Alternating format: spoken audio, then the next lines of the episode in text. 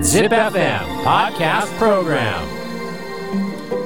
Podcaster Yuriko Tamaoki Podcaster Yuriko Tamaoki Podcast Program Podcast Program Fun Day Trip Alpha ZIPFM ナビゲーターの玉置ゆり子です JR 東海の路線を使った列車旅で各地の観光スポットを紹介するポッドキャストプログラムファンデートリップアルファ第4弾は東海道新幹線で行く京都日帰り旅行パート2です。京都は日本で最も人気のある街の一つですが名古屋駅から京都駅まで新幹線なら乗っている時間はおよそ35分。余裕で日帰り旅行ができちゃいます。ということでまた京都に行ってきました。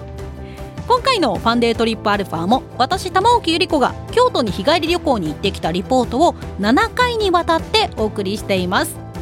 3回目となる今回は当時のすぐ近くにあるお店。10時オープンでお昼には売り切れてしまうことが多いという手作りおはぎの専門店おはぎともえ屋のリポートです。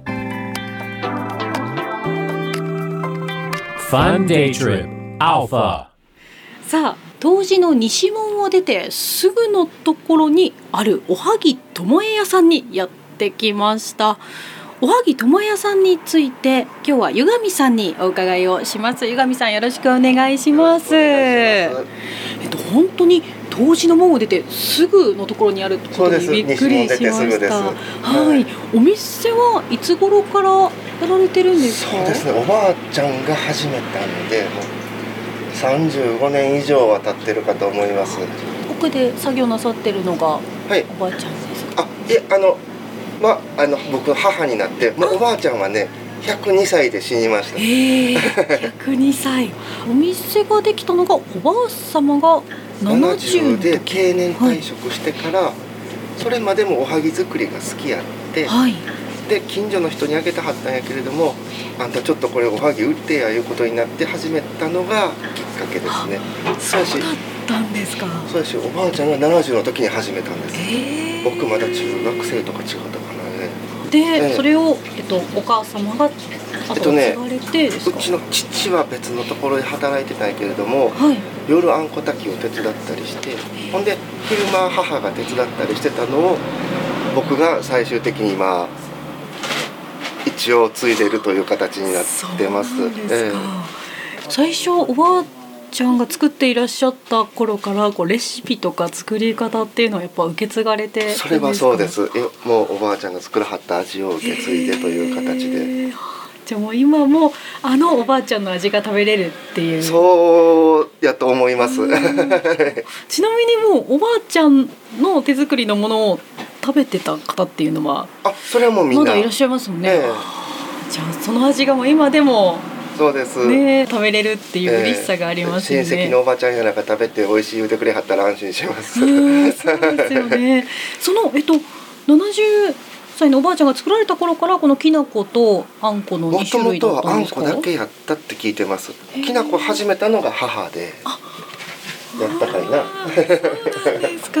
ええね、でも今もあの買いに来られてる方はきな粉とあんこと、ね、4つずつとか、はいはい。さっき聞いたらあのもうここのおはぎを食べたら、ええ。他のおはぎが食べられなくなるくらい ありがとうございます。聞きましたね、え。あのこちらのおはぎのこだわりとか特徴っていうのはそうですね。何かありますか？もう至って普通のおはぎで、はい。まあ添加物とかはなしでうん。やってますね。あんこは夜通し炊いてます。あそう夜通し？あそうですか、ええ夕方に始めてはい。出来上がりが次の日の明け方。はえ。ー、そんなに時間かかるんですか？うちはかけてます。ええ。もち米も昔でいうはい。潰し方が半殺しという潰し方で突き切ってしまわずちょっと粒感を残した半殺しでやってますね。えー、ちなみにそのきな粉はあんこでくるんだ上から一番真ん中があんこです。あそうなんですあんねこをもお餅でくるんできなこまぶしてます。ああじゃあ三層構造になってるような感じですね結構あの先ほども買いに来られてる方がいらっしゃったんですけど近所の方とかもいらっしゃったりそうですするんですかね近所もともと近所のおばあちゃんが始めた頃はもともと近所の方々からだんだんだんだん口コミで広まってはい。今では結構ご遠方からも、えなんか本当に早い時では午前中に売り切れてしまうこともあるって聞きました。最終作ってる分で最終ですね。これで終わりですか？そうです、えー。これ今ある分が売り切れたらもうはいじゃあ早速友え屋さんのおはぎいただいてみます。まずはあんこの方から。大きい。うわ本当だあの半殺しのお米がちょっと見えました、もうあんこの層が分厚いです。もうね一個がドドンと大きくてボリュームがあります。早速いただいてみます。うんうん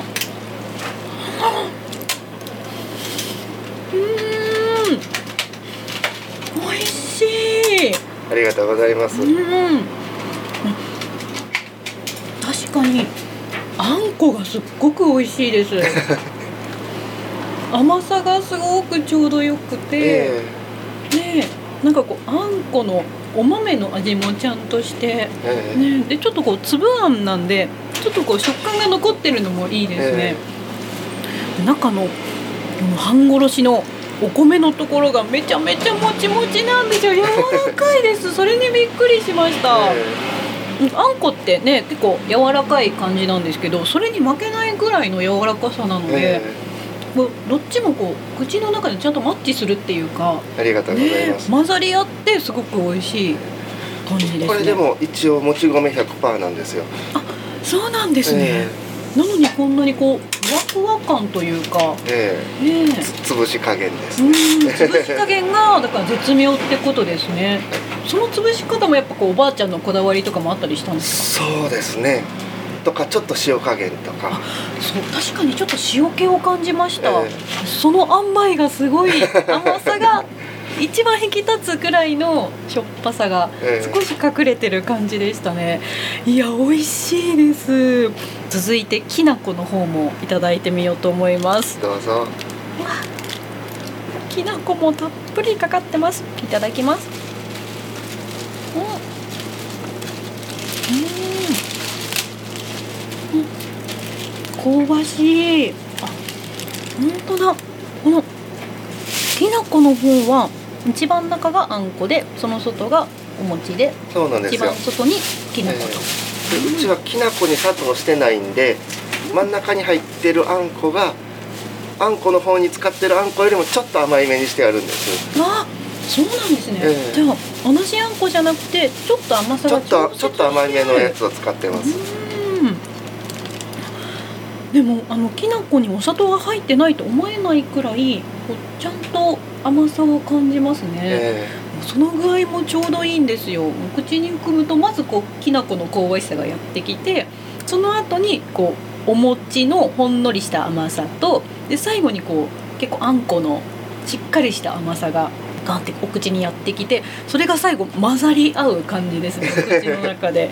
美味しい。あの2つ全然味わいが違います。このきな粉はちょっと色が薄いように見えるんですけど特別なきな粉なんでしょうか、えあええあの普通のきな粉は豆ごと粉にするんやけどうちのは皮を剥いた状態で引いてもうてるちょっと特注品ですね。それしちょっと薄いんです。ちょっとお上品です。あうんそうかも。ちょっとこ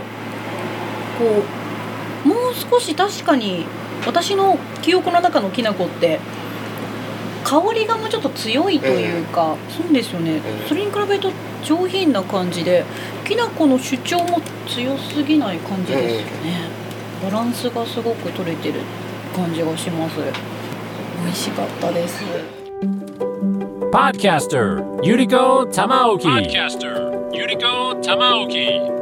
Podcast Program. Podcast Program. Fun Day Trip Alpha. JR 東海の路線を使った列車旅で各地の観光スポットを紹介するポッドキャストプログラム「ファンデートリップアルファ」今回は東海道新幹線で行く京都日帰り旅行パート2の3回目。当時のすぐ近くにある手作りおはぎの専門店おはぎともえ屋のリポートでした。いやおはぎ本当に美味しかったです。